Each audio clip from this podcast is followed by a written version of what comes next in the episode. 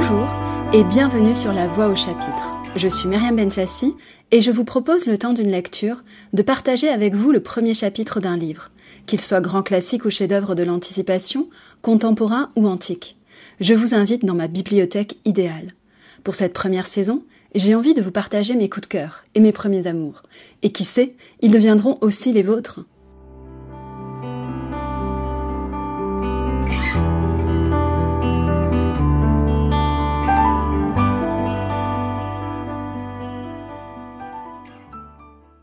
Je ne pouvais passer à côté des 400 ans de la naissance de Molière, non seulement car sa lecture est indispensable, mais surtout car c'est véritablement un premier amour d'adolescente. Quand j'ai découvert son théâtre, j'ai voulu en connaître chaque pièce. Le théâtre de Molière, de Corneille, de Racine est aussi à l'origine de mes premières lectures à haute voix. Je fermais la porte de ma chambre et je prenais chaque rôle, devenant tour à tour Sganarelle, Oronte, Dorine. Molière va donc nous accompagner tout au long de l'année par petites touches.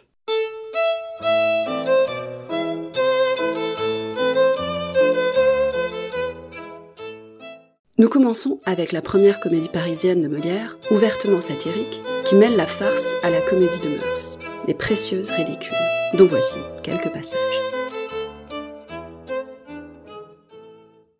Mon père, voilà ma cousine qui vous dira aussi bien que moi que le mariage ne doit jamais arriver qu'après les autres aventures. Il faut qu'un amant, pour être agréable, sache débiter les beaux sentiments, pousser le doux, le tendre et le passionné, et que sa recherche soit dans les formes. Premièrement, il doit voir au temple, ou à la promenade, ou dans quelque cérémonie publique, la personne dont il devient amoureux, ou bien être conduit fatalement chez elle par un parent ou un ami, et sortir de là tout rêveur et mélancolique. Il cache un temps sa passion à l'objet aimé, et cependant lui rend plusieurs visites, où l'on ne manque jamais de mettre sur le tapis une question galante qui exerce les esprits de l'assemblée. Le jour de la déclaration arrive, qui se doit faire ordinairement dans une allée de quelques jardins, tandis que la compagnie s'est un peu éloignée. Et cette déclaration est suivie d'un prompt courroux qui paraît à notre rougeur, et qui pour un temps bannit l'amant de notre présence. Ensuite, il trouve moyen de nous apaiser, de nous accoutumer insensiblement au discours de sa passion, et de tirer de nous cet aveu qui fait tant de peine. Après cela, viennent les aventures, les rivaux qui se jettent à la traverse d'une inclination établie, les persécutions des pères, les jalousies conçues sur de fausses apparences, les plaintes, les désespoirs, les enlèvements, et ce qui s'ensuit. Voilà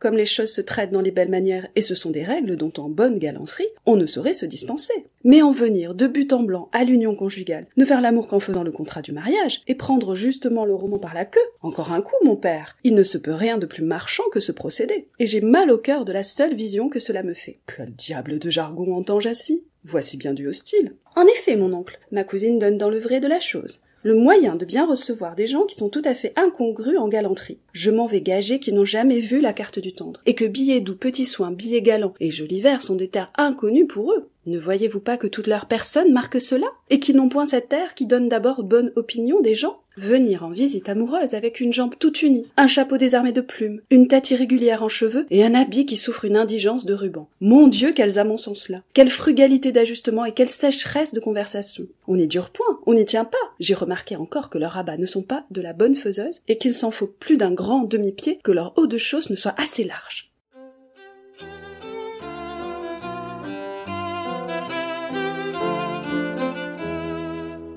Mon Dieu, ma chère, que ton père a la forme enfoncée dans la matière, que son intelligence est épaisse et qu'il fait sombre dans son âme. Que veux-tu, ma chère? J'en suis en confusion pour lui. J'ai peine à me persuader que je puisse être véritablement sa fille. Et je crois que quelques aventures un jour me viendra développer une naissance plus illustre. Je le croirais bien, oui. Il y a toutes les apparences du monde. Et pour moi, quand je me regarde aussi,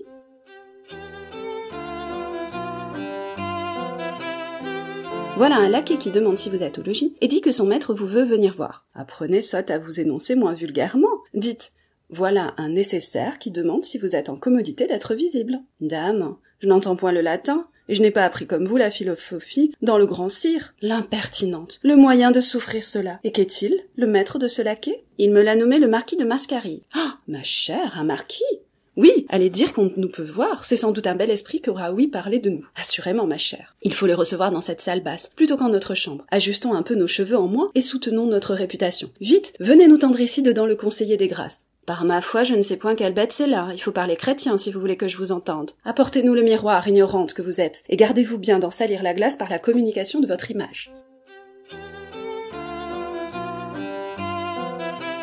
Eh bien, mesdames, que dites-vous de Paris Hélas, qu'en pourrions-nous dire? Il nous faudrait être l'antipode de la raison pour ne pas confesser que Paris est le grand bureau des merveilles, le centre du bon goût, du bel esprit et de la galanterie. Pour moi, je tiens que hors de Paris, il n'y a point de salut pour les honnêtes gens. C'est une vérité incontestable. Il y fait un peu crotté, mais nous avons la chaise. Il est vrai que la chaise est un retranchement merveilleux contre les insultes de la boue et du mauvais temps. Vous recevez beaucoup de visites quel bel esprit est des vôtres Hélas, nous ne sommes pas encore connus, mais nous sommes en passe de l'être, et nous avons une amie particulière qui nous a promis d'amener ici tous ces messieurs du recueil des pièces choisies, et certains autres qu'on nous a nommés aussi pour être les arbitres souverains des belles choses. C'est moi qui ferai votre affaire, mieux que personne. Ils me rendent tous visite. Et je puis dire que je ne me lâche jamais sans une demi-douzaine de beaux esprits.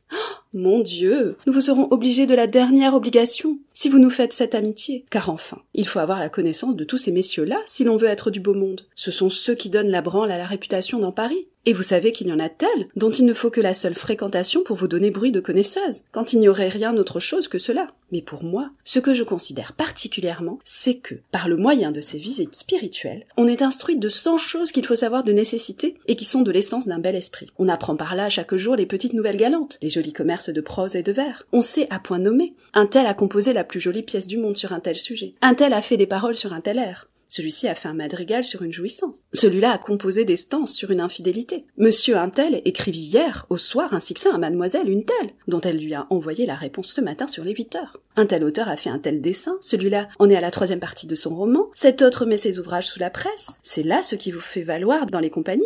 Et si l'on ignore ces choses, je ne donnerai pas un clou de tout l'esprit qu'on peut avoir. En effet, je trouve que c'est renchérir sur le ridicule qu'une personne se pique d'esprit et ne sache pas jusqu'au moindre petit quatrain qui se fait chaque jour. Et pour moi, j'aurais toutes les hontes du monde s'il fallait qu'on vînt à me demander si j'aurais vu quelque chose de nouveau que je n'aurais pas vu.